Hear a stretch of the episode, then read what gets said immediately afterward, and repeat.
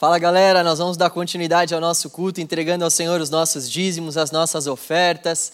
Eu sempre costumo dizer que nesse momento, antes de entregar qualquer coisa para o Senhor, nós precisamos entregar de fato o nosso coração para Ele.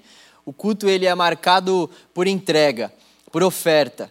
Nós ofertamos ao Senhor as nossas orações, nós colocamos diante do Senhor as nossas súplicas, os nossos pedidos e nós colocamos diante do Senhor o nosso altar também, mas acima de tudo nós colocamos diante de Deus, nós oferecemos ao Senhor como um culto a Ele o nosso coração.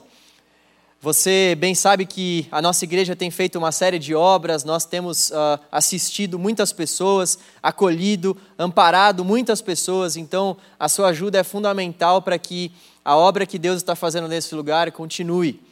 Nós somos gratos por uh, tudo aquilo que você já tem feito, você que tem contribuído, muito obrigado, você que tem contribuído com as suas orações, obrigado também. Deus possa abençoá-los. E vamos para a palavra de Deus. Gostaria de te convidar a abrir a Bíblia em Apocalipse, capítulo 2, a partir do versículo 1.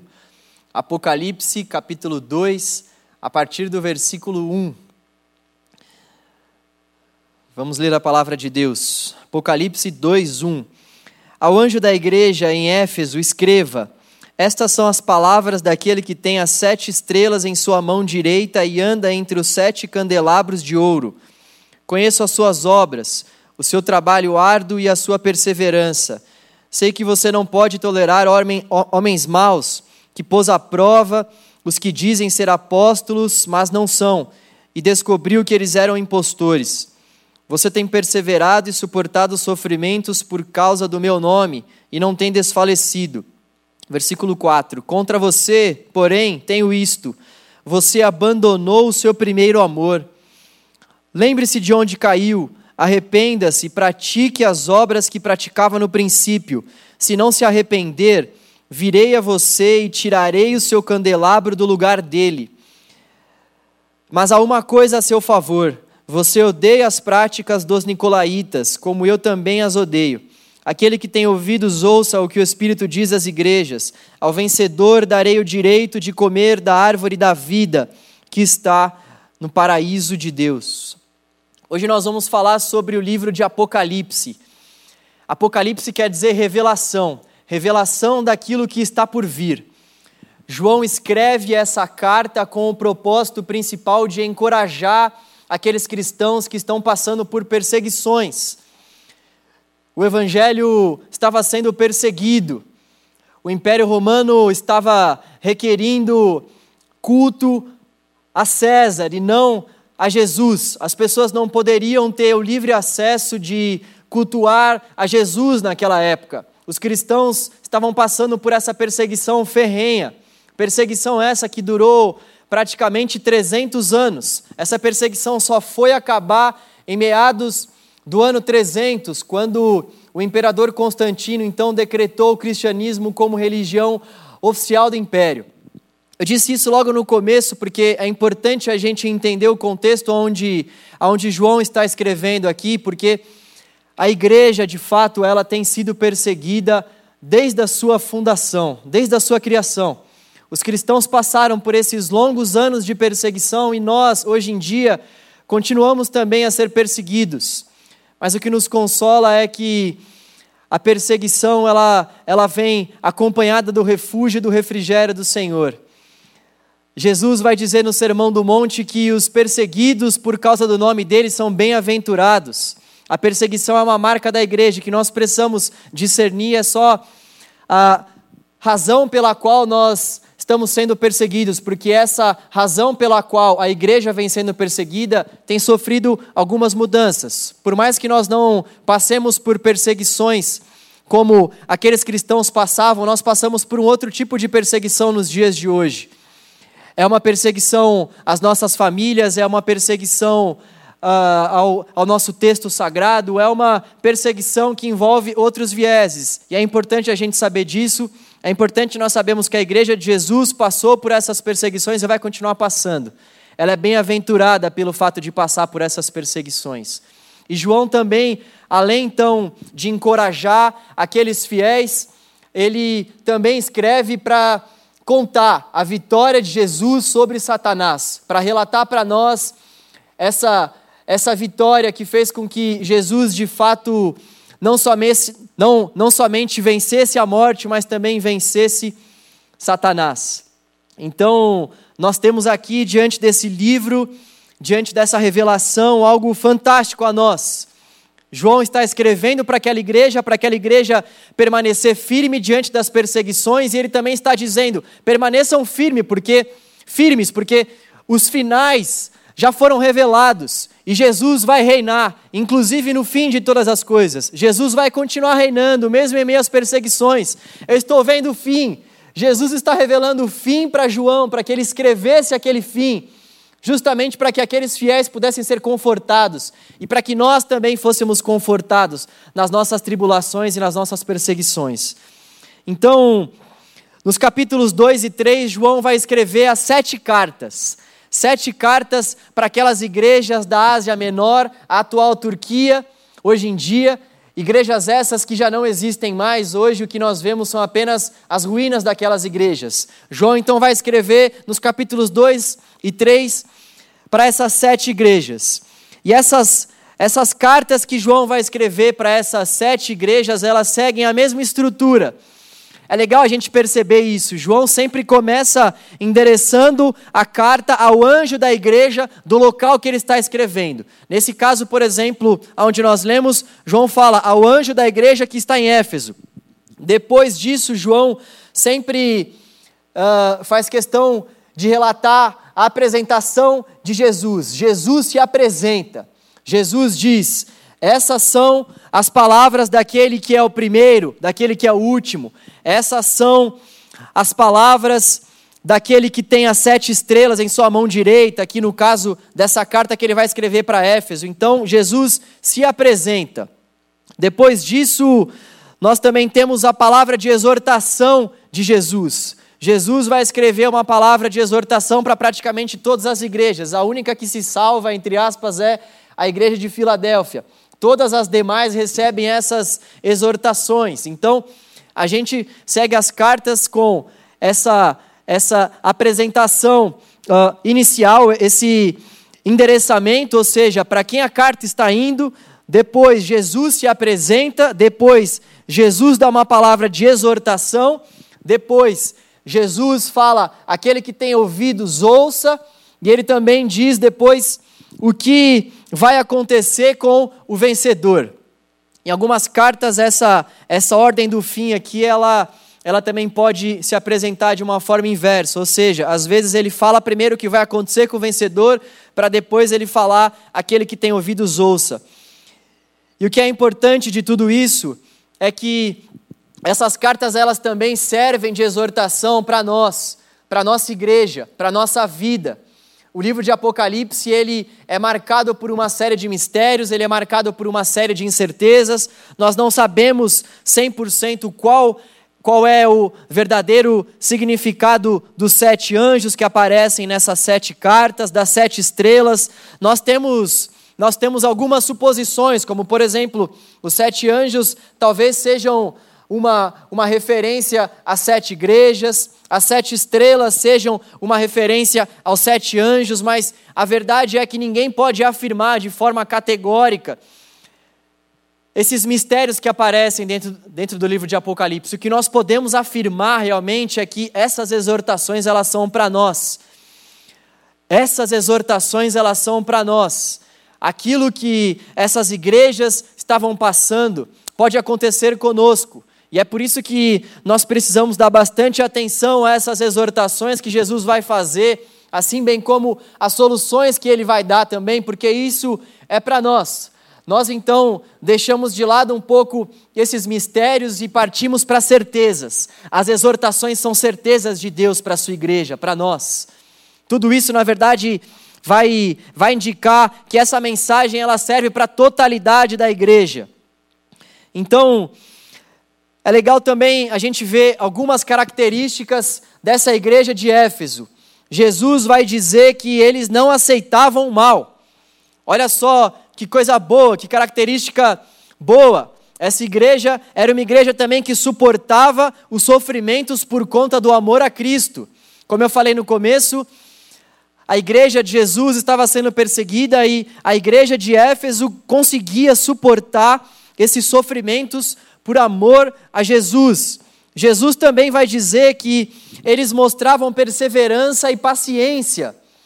Era de fato uma igreja que tinha uma doutrina correta, eles eram leais a Deus, eles eram fiéis a Deus nesse aspecto doutrinário. No entanto, no entanto, eles acabavam se esquecendo do mais importante, eles se esqueceram, eles abandonaram o mais importante, que é o primeiro amor. Eles haviam abandonado o primeiro amor. Eles eram retos na doutrina, eles combatiam os falsos mestres, eles combatiam as heresias de seu tempo, mas eles abandonaram o primeiro amor. E o que é primeiro amor? O que é primeiro amor? Antes de nós falarmos sobre, sobre o que é propriamente o primeiro amor, para a gente entender de fato o que é primeiro amor, nós precisamos entender o que é conversão e o que a conversão gera no nosso coração. É fundamental para que a gente entenda o que é primeiro amor, a gente entender a experiência da conversão e o que essa experiência gera dentro do nosso coração. Bom, todos nós aqueles que creem em Deus, aqueles que foram imergidos dentro desse, desse batismo, que é o batismo do Pai, do Filho e do Espírito Santo, recebem uma nova vida. Todos nós passamos por essa experiência de nascermos novamente. A conversão, ela é essa experiência onde nós estamos andando por um caminho, onde nós estamos andando por uma rota, e então nós somos encontrados pelo Espírito Santo de Deus, e o Espírito Santo de Deus passa a nos mostrar um outro caminho de vida, um novo e vivo caminho de vida, e nós então passamos a caminhar esse novo e vivo caminho tendo a companhia bem próxima do Espírito Santo de Deus que passa a morar no nosso coração, então nós desfrutamos de um novo nascimento, de uma nova vida, de novas experiências. A nossa vida ela é marcada por esse antes e depois da nossa conversão. Primeiro amor, portanto, é o amor que demonstramos quando descobrimos que Deus se entregou para nos dar uma nova vida. Nós descobrimos nesse primeiro amor que Deus se entregou na cruz para nos dar uma nova vida, e nós então passamos a amá-lo. Nós passamos a amá-lo porque nós entendemos que ele nos amou primeiro. Nós entendemos que ele se entregou por amor a nós em primeiro lugar, ele deu o seu filho, o seu único filho, para morrer por nós, e nós então somos os nossos olhos, melhor dizendo, são destapados e nós conseguimos enxergar a verdade do Evangelho graças ao Espírito Santo de Deus e nós passamos então a viver um caminho diferente. Nós damos o nome para essa experiência de conversão. Conversão.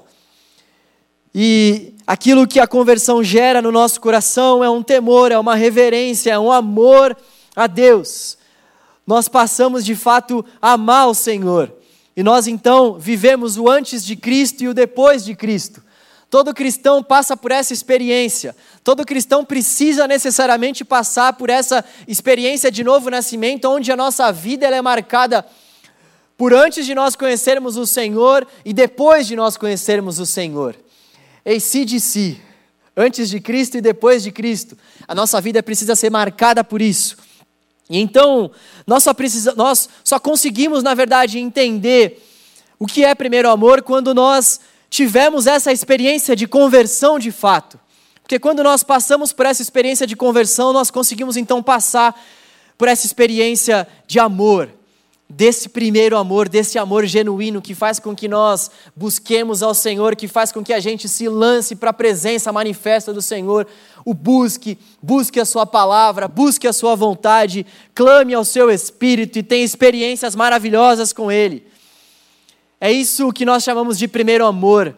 Essa, essa demonstração vinda do nosso coração, que manifesta a Deus, que ama a Deus, que expressa esse amor a Deus pelo fato de ter sido amado pelo Senhor e pelo fato de ter tido seus caminhos convertidos pelo Espírito Santo de Deus. Só é possível nós falarmos sobre o primeiro amor, então, se nós de fato passamos por essa experiência de antes de Cristo e depois de Cristo. E Aquilo que acontece conosco muitas vezes é que a gente passa por essa experiência de primeiro amor, só que por conta de diversas coisas a gente acaba não mais tendo esse primeiro amor. E eu gostaria de falar com vocês hoje sobre duas principais coisas: o que nos leva a abandonar o primeiro amor e também sobre o caminho da volta, sobre o caminho de volta para esse primeiro amor. Então, duas principais coisas: o que nos leva a abandonar o primeiro amor e o que faz com que a gente volte para o primeiro amor. O que faz com que a gente vá e qual o caminho da volta? Então, a nossa vida, ela sempre gira ao redor de algo. Você, já parou para pensar nisso? A nossa vida, ela sempre gira ao redor de alguma coisa. Imagina esse púlpito que está aqui. Esse púlpito que está aqui é o centro em nossas vidas. Faça essa, essa imaginação aí comigo. Imagina que esse púlpito, então, ele é o centro das nossas vidas e nós vamos girando, rodando as nossas vidas ao redor desse púlpito. E cada um de nós vai colocando alguma coisa no centro das nossas vidas, no lugar desse púlpito. Algumas pessoas colocam as redes sociais, e então as vidas dessas pessoas passam a ser conduzidas ali por entrar nessas redes sociais, sair, curtidas e número de visualizações e por aí vai. Essas pessoas acabam focando, acabam colocando no centro das suas vidas as redes sociais e o que passa então a conduzir a vida dessas pessoas é o que esse centro pode trazer para elas como reação, como, como, como consequência. Outras pessoas colocam no centro videogame.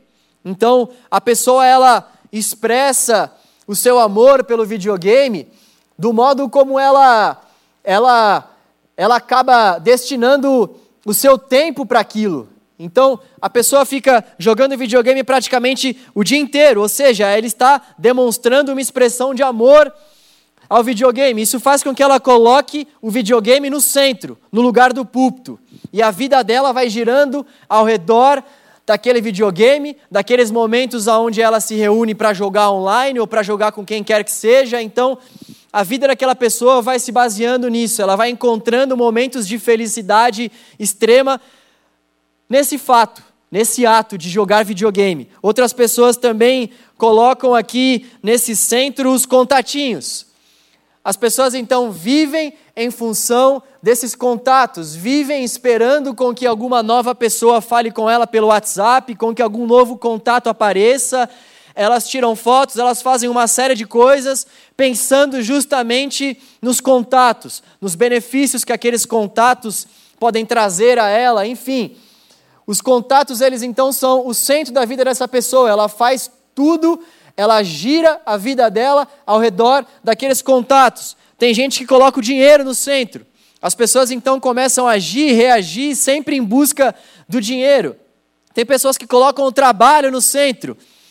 As pessoas elas pensam o tempo todo no trabalho, trabalho, trabalho e elas encontram satisfação somente naquilo, somente em ter que trabalhar mais, mais, mais para ter mais e mais e quando elas menos percebem, a vida delas está girando em torno daquilo.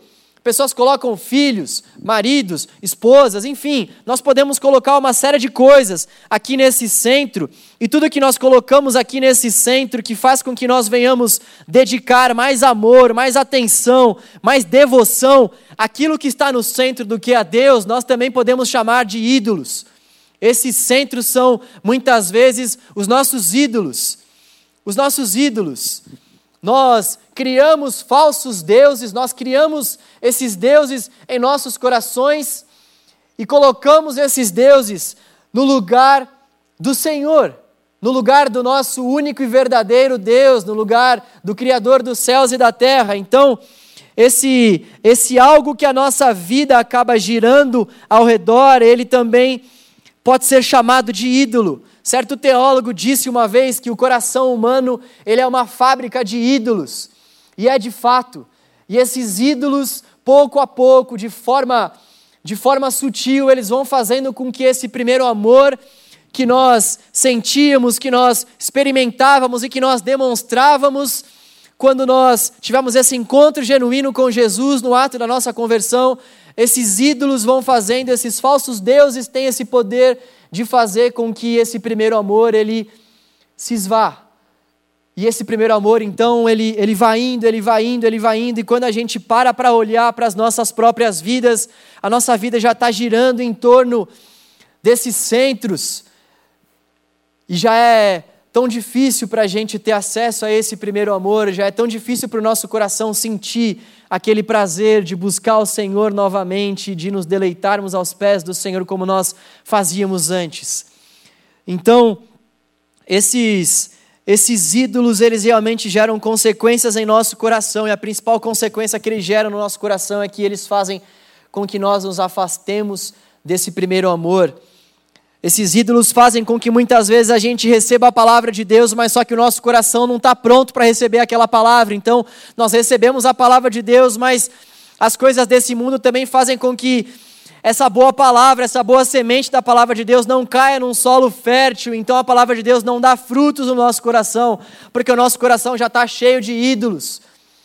Nós muitas vezes recebemos a palavra de Deus, mas nós estamos amando mais o mundo do que o próprio Deus sendo que nosso desafio é amar a Deus estando no mundo, amar a Deus estando aqui nesse mundo. Deus não, Deus não disse em nenhum momento que Ele iria permitir com que os crentes tivessem uma vida dentro de uma bolha. Pelo contrário, nós dentro desse mundo, estando aqui, estando aqui, precisamos realmente renovar a nossa mente por meio da ação do Espírito Santo de Deus e viver a nossa vida estando nesse mundo, mas amando mais a Deus. Então, uma outra consequência também que faz com que nós realmente venhamos abandonar o primeiro amor é que muitos de nós não temos fugido da aparência do mal. Todos nós aqui lidamos com situações más. E muitas vezes nós queremos nós queremos enfrentar essas situações, sendo que existem algumas situações que não devem ser enfrentadas, mas que nós precisamos simplesmente sair, virar as costas. Então, tudo isso faz com que realmente nós venhamos nos afastar e abandonar esse primeiro amor. Nós precisamos examinar o nosso coração e ver aonde nós estamos errando e quais, quais são esses falsos deuses que nós temos construído. Esse é papel meu e seu. Nós construímos esses deuses. Deus não nos ajuda para que nós venhamos construir esses deuses. O, o inimigo também não pode ser o único culpado pela criação desses deuses em nosso coração, porque o pecado realmente ele começa na nossa mente. Então, nós precisamos identificar quais são esses falsos deuses que têm tomado esse lugar no centro das nossas vidas e que muitas vezes nós nem temos percebido. Porque esses falsos deuses, essas coisas, esses lugares, essas pessoas que estão no centro, elas têm roubado, elas têm feito com que nós venhamos abandonar o nosso primeiro amor tudo aquilo que rouba a nossa atenção, a nossa devoção, a nossa expressão de amor unicamente ao Senhor precisa ser examinado, precisa ser investigado. Realmente nós temos que olhar para o nosso coração e ver aquilo que o nosso coração tem realmente produzido. Será que o nosso coração tem tido o Senhor como centro? Será que o nosso coração tem tido o Senhor como único e verdadeiro Deus? Será que o melhor momento da nossa, da nossa vida? Será que o melhor momento do nosso dia é quando nós estamos com o Senhor? Será que nós desejamos mais estar com o Senhor ali naquele momento do nosso dia do que estar com qualquer outra coisa? Eu não estou falando necessariamente de tempo, porque às vezes nós vamos passar um tempo maior trabalhando do que orando. Nós vamos passar um tempo maior trabalhando do que lendo. Nós trabalhamos em média oito horas por dia. Imagina você também lendo oito horas por dia. Você precisa tomar banho, você precisa comer, eu preciso fazer uma série de afazeres. Então, eu não estou falando aqui sobre o tempo meramente, mas sobre a expressão do nosso amor. Por mais que a gente às vezes não consiga ter a mesma quantidade de tempo, por exemplo, para ler, para orar, do que nós temos para trabalhar, aquilo que importa para nós é nesse tempo em que nós dedicamos ao Senhor, que deve ser um tempo de qualidade, nesse tempo que nós dedicamos ao Senhor, como está o nosso coração? Nosso coração, ele, ele vai para esse tempo com, com desejo, ele vai para esse tempo com ardor, ele vai para esse tempo com fervor, desejando mesmo esse tempo mais do que qualquer outra coisa no dia. É dessa forma que o nosso coração precisa se lançar na presença do Senhor. É dessa forma que o nosso coração precisa se colocar diante do Senhor. E eu também gostaria gostaria de falar com você sobre o caminho de volta. Esse texto que nós lemos, essas palavras de Jesus, elas vão apresentar para nós um caminho de volta. Jesus em sua misericórdia e sua graça não nos deixa não nos deixa sucumbir em meio aos sofrimentos, em meio às tempestades, em meio à nossa própria podridão. Jesus sempre vem com escape. E o que Jesus vai nos dizer então são três principais coisas para que a gente possa de fato voltar para o primeiro amor. Em primeiro lugar, nós precisamos lembrar. Lembrar. Lembrar das nossas boas obras. Lembrar daquilo que realmente nós tínhamos como experiência com o Senhor. Lembrar daquele tempo no início, aonde nós realmente tivemos a compreensão de que Jesus morreu por nós e aquilo gerava no nosso coração um fervor intenso, aquilo gerava no nosso coração um refrigério, aquilo gerava no nosso coração uma paz sem fim. Nós só queríamos louvar a Deus, nós colocávamos uma série de louvores e louvávamos, louvávamos, louvávamos e chorávamos na presença do Senhor. Ler a palavra para nós era algo extremamente prazeroso. Eu tenho certeza de que se você passou por uma experiência de novo nascimento, você teve essas experiências com Deus.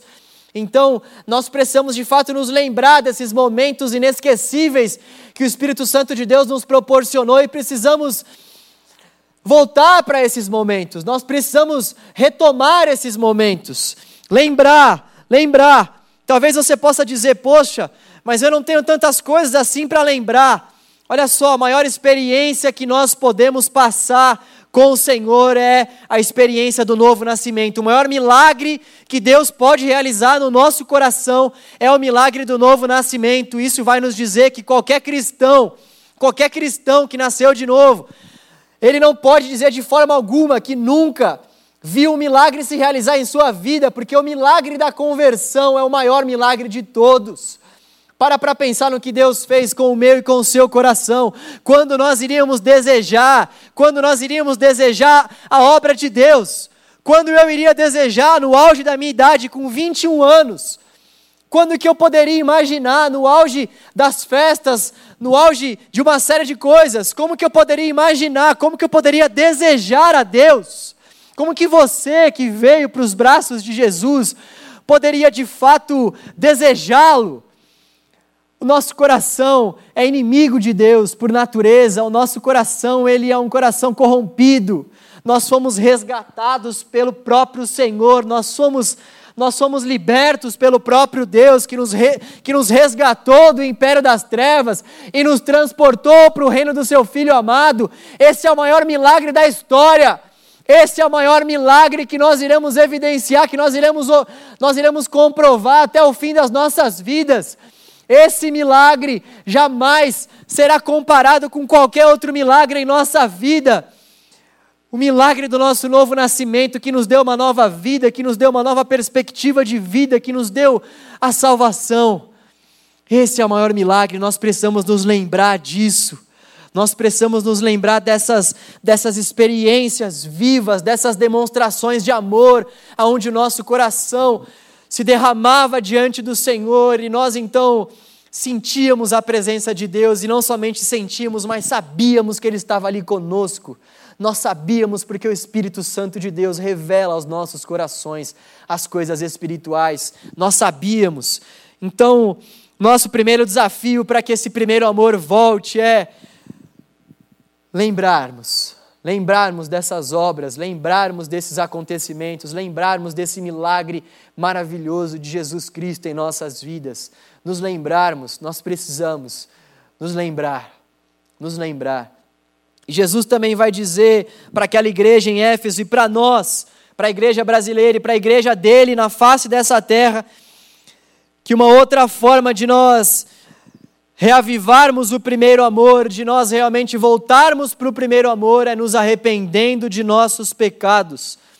Olha só, toda vez que nós ouvirmos alguém falando sobre sermos cheios de Deus, nós também precisamos ouvir necessariamente sobre nós nos esvaziarmos. Não há como nós sermos cheios de Deus, sendo cheios de nós mesmos. Essas duas coisas, elas são antagônicas. Não há como nós sermos cheios de Deus e cheios de nós mesmos. Sempre quando alguém prega qualquer enchimento do Espírito Santo e não prega um esvaziamento do ser, essa mensagem não é de Deus. Essa mensagem não é do Evangelho. Aquilo que o Evangelho prega para nós é aquele que deseja realmente ser cheio do Espírito Santo de Deus, precisa se esvaziar dos seus próprios pecados, precisa confessar os seus pecados, precisa confessar a sua pequenez, precisa confessar a sua corrupção, precisa de fato olhar para si e ver que não pode fazer nada, que não pode ir a lugar algum, que é totalmente corrompido, devasso, e precisa se esvaziar para que então o Espírito Santo de Deus possa possa nos encher. Esse é o caminho do Evangelho, não existe outro caminho, qualquer caminho que possam traçar além desse atalho, mas não o caminho, a verdade e a vida que Jesus nos traçou, que os apóstolos nos traçaram. Esse é o caminho da cruz. O caminho da cruz vai nos dizer que nós precisamos também carregar a nossa própria cruz, negar a nós mesmos todo santo dia e então seguirmos ao Senhor não há como nós seguirmos ao Senhor Jesus, o Senhor da cruz, sendo que nós não também peguemos a nossa cruz para que nós venhamos segui-lo. Olha, quando Pedro vai pregar aquele discurso maravilhoso em Atos 2, quando Aquelas pessoas que estão ali ficam perplexas com aquilo que o Espírito Santo de Deus está fazendo, e elas então se perguntam o que nós precisamos fazer depois desse discurso. Esse discurso feriu o nosso coração. Eu fico imaginando que os corações daquelas pessoas estavam de fato feridos com aquela pregação. E então Pedro diga: arrependam-se, arrependam-se, arrependam-se confessem a sua corrupção, confessem os seus maus desejos, confessem os seus maus caminhos, confessem os seus pecados, se arrependam, se arrependam, se arrependam. Essa é a mensagem que nós, como igreja, precisamos continuar a anunciar. Não dá para ser cheio de nós mesmos e cheios de Deus ao mesmo tempo, nós precisamos nos arrepender. Essa é a mensagem da cruz. A forma como Jesus lida com isso, ela é simples e profunda ao mesmo tempo. Ela é simples porque basta a gente se arrepender, mas ela é profunda porque o nosso coração, por muitas vezes, não deseja se arrepender. Minha oração diante desse ponto para nós, para mim e para você, é que o Espírito Santo de Deus possa realmente penetrar no nosso íntimo, no profundo do nosso ser, e nós venhamos discernir realmente o que, que a gente precisa de fato abandonar o que, que de fato a gente precisa colocar diante do Senhor, o que nós precisamos confessar diante de Deus. Eu tenho certeza que há coisas que você precisa confessar. Você pode ter certeza que tem coisas que eu preciso abandonar, que eu preciso confessar diante de Deus. Todos nós estamos numa caminhada de santificação.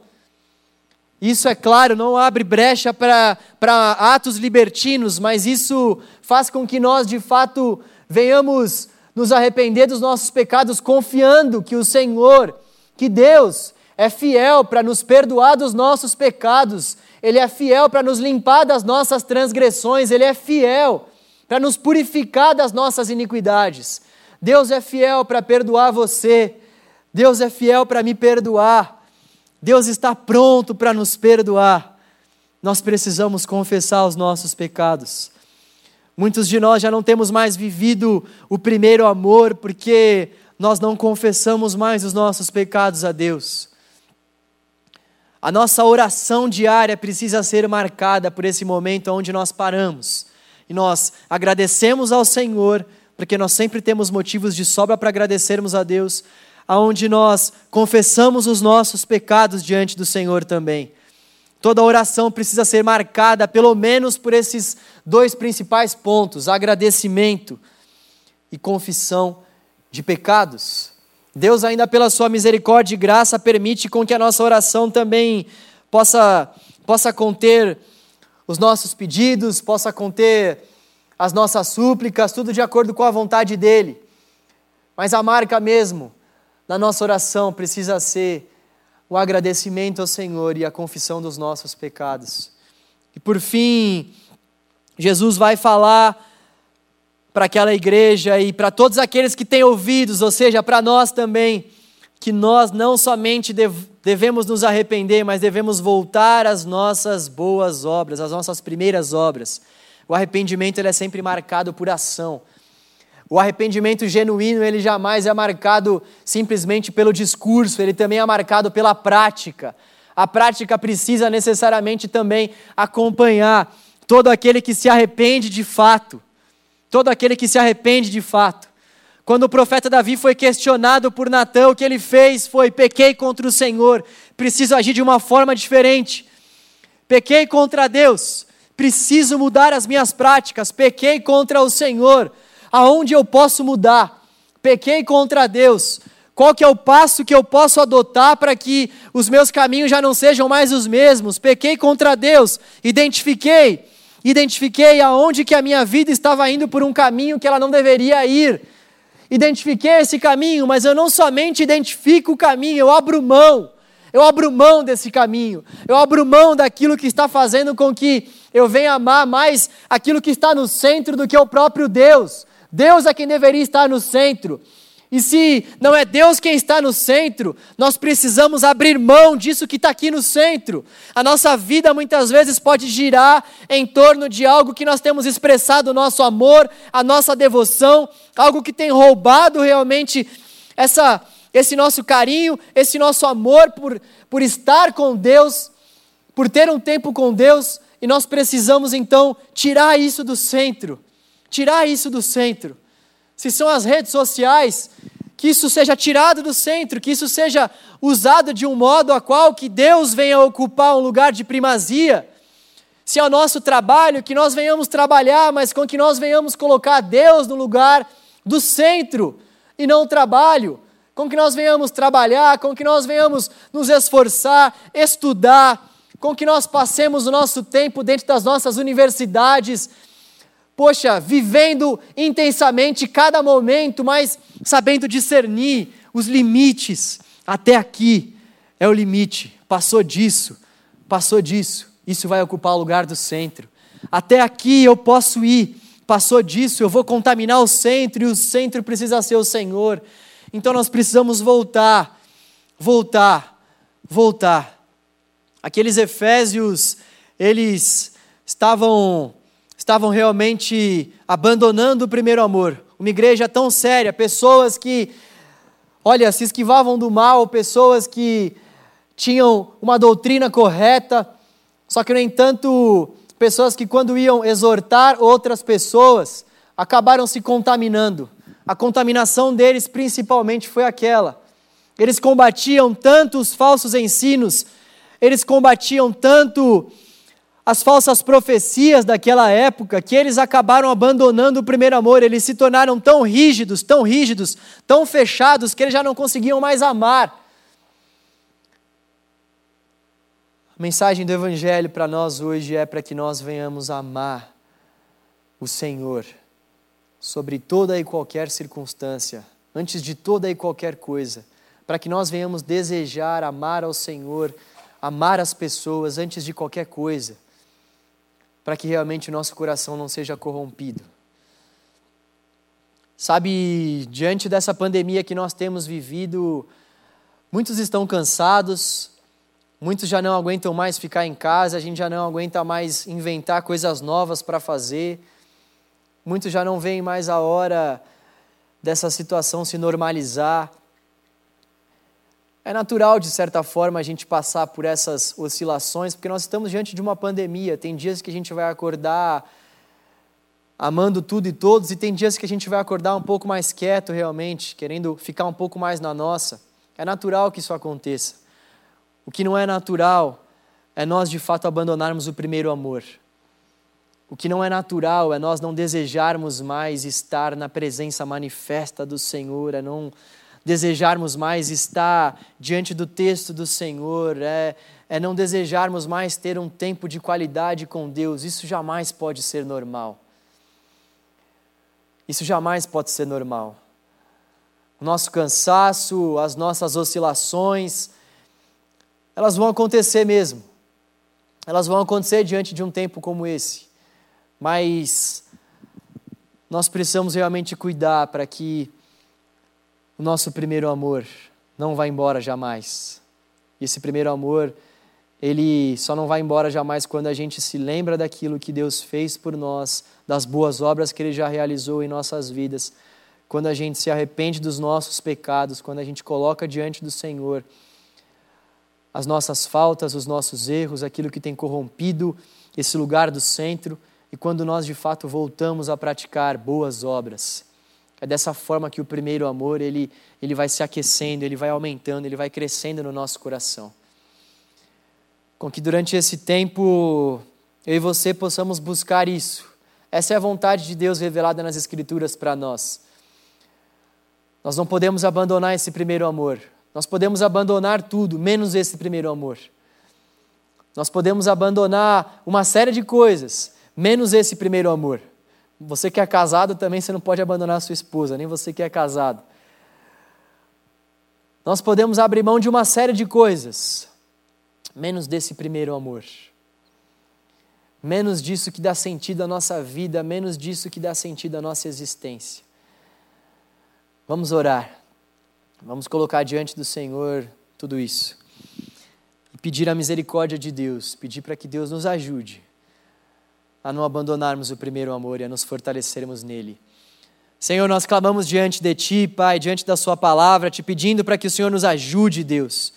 Te pedindo para que o Senhor nos ajude, porque o nosso coração é mau, é enganoso, o nosso coração deseja as obras da carne muitas vezes e não deseja as obras do Teu Espírito, Senhor. Mas o Senhor nos deu o Teu Espírito, Deus, para que então nós pudéssemos dizer não ao pecado, Deus. O Senhor nos deu o Teu Espírito para que então nós pudéssemos lutar contra essa nossa natureza pecaminosa, Deus. Agora nós temos o Teu Espírito em nosso coração, Deus. E nós somos habilitados pelo Teu Espírito, Senhor, a, a lutar contra o pecado, Deus. A lutar, Senhor, contra os falsos amores, a lutar contra os falsos deuses. Ó Deus, nós precisamos de Ti. Nós queremos que o Senhor nos lembre, Deus, nos lembre das boas obras que o Senhor já fez em nossas vidas. Ó Deus, traga a nossa memória, Senhor, aquilo que nos dá esperança Traga à nossa memória, Deus, aquele momento onde o Senhor nos constrangeu com o teu amor, Pai, aqueles momentos que nós tínhamos com o Senhor, aqueles momentos onde nós expressávamos o nosso amor a Ti, onde era tão bom estar com o Senhor, onde era tão bom ler a Tua palavra, onde era tão bom te louvar, ó Deus, nos lembre desses momentos, Deus. Faça com que nós venhamos nos arrepender dos nossos maus caminhos, colocar diante do Senhor todos esses nossos caminhos tortuosos, todos esses caminhos de morte que muitas vezes temos seguido e vivido. Ó oh Deus, opere essa obra de arrependimento em nosso coração. Faça, Pai, com que nós venhamos nos lembrar, Deus, da onde nós caímos. E Deus, faça com que o nosso coração seja alicerçado pela tua palavra.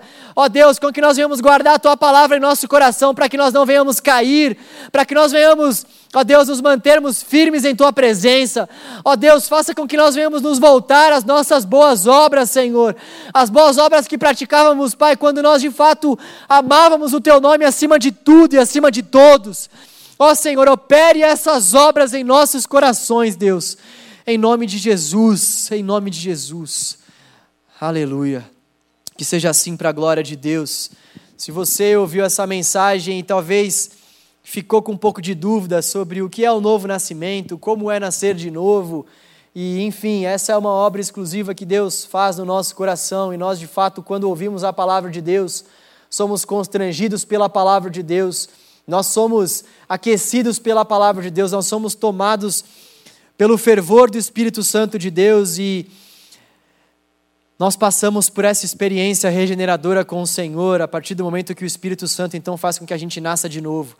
Se você realmente, ao ouvir essa palavra, discerniu em seu coração que você também precisa desse Jesus, que você também precisa desse novo e vivo caminho que somente Jesus pode dar, se você de fato discerniu que você anda em caminhos que não são caminhos agradáveis aos olhos de Deus, eu queria te convidar para que você fizesse contato com um desses telefones que vai aparecer na sua tela. Gostaria de te chamar para participar realmente da nossa comunidade. Nós não iremos te pedir nada, nós queremos oferecer aquilo que nós, como comunidade, podemos te, te oferecer. Por isso, entre em contato com um desses números que está aparecendo no seu visor agora. Que Deus abençoe a vida de todos vocês, galera do Radical. Saudades de vocês aqui pulando, saudades mesmo, saudades de ver vocês aí pela igreja, saudades, galera do canal. Vamos nos manter firmes, vamos manter esse nosso primeiro amor vivo dentro dos nossos corações. Vamos, vamos nos manter fiéis ao Evangelho do Senhor, porque fiel é Ele para terminar a boa obra que Ele iniciou em nossas vidas. Deus abençoe todos vocês, valeu, valeu, uma ótima semana e fiquem ligados aí nas nossas programações ao longo da semana, a galera do canal Radical, você que é da nossa igreja também, nós temos muitas programações rolando por aí. Que Deus abençoe a sua vida.